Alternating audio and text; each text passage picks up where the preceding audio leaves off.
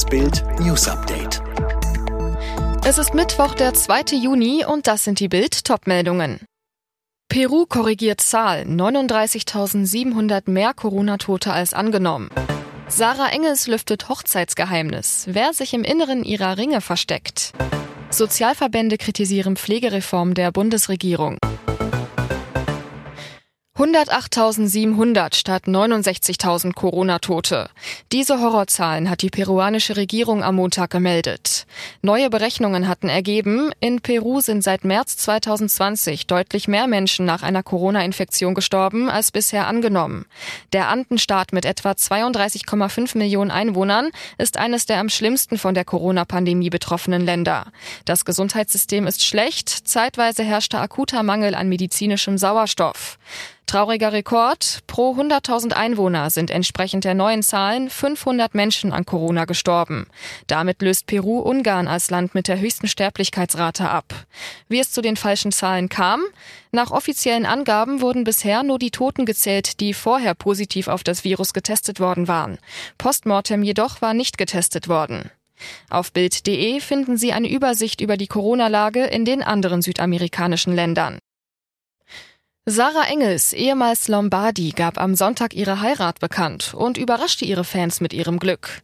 Die Sängerin hat ihren Julian in kleinem Familienkreis geheiratet. Aus Sarah Lombardi wurde wieder Sarah Engels, denn Julian Büscher nahm den Mädchennamen Engels der Sängerin an. Für viele war das ein weiterer Liebesbeweis. Überhaupt war es eine Hochzeit mit himmlischen Überraschungen. Das zeigen nun weitere intime Einblicke, die Sarah und ihr Ehemann auf Instagram gewähren.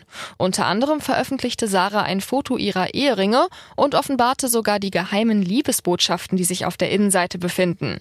Das Besondere an unseren Ringen ist, dass Julian ein kleines Äffchen in seinem Ring trägt und ich eine kleine Schnecke. Von Anfang an haben wir diese Symbole füreinander gehabt, schreibt sie.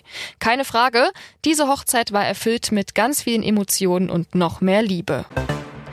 Für ihren Kompromiss zur Pflegereform erntet die GroKo reichlich Kritik. Vom Paritätischen heißt es, die neuen Tarifbindungsregeln seien halbherzig, weil die Idee eines bundesweiten Mindesttarifs wieder kassiert wurde.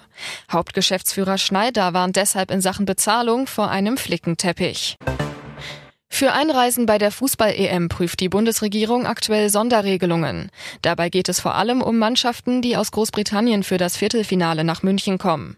Das Land gilt aktuell als Coronavirus-Variantengebiet. Menschen, die aus solchen Ländern nach Deutschland einreisen, müssen zunächst in Quarantäne.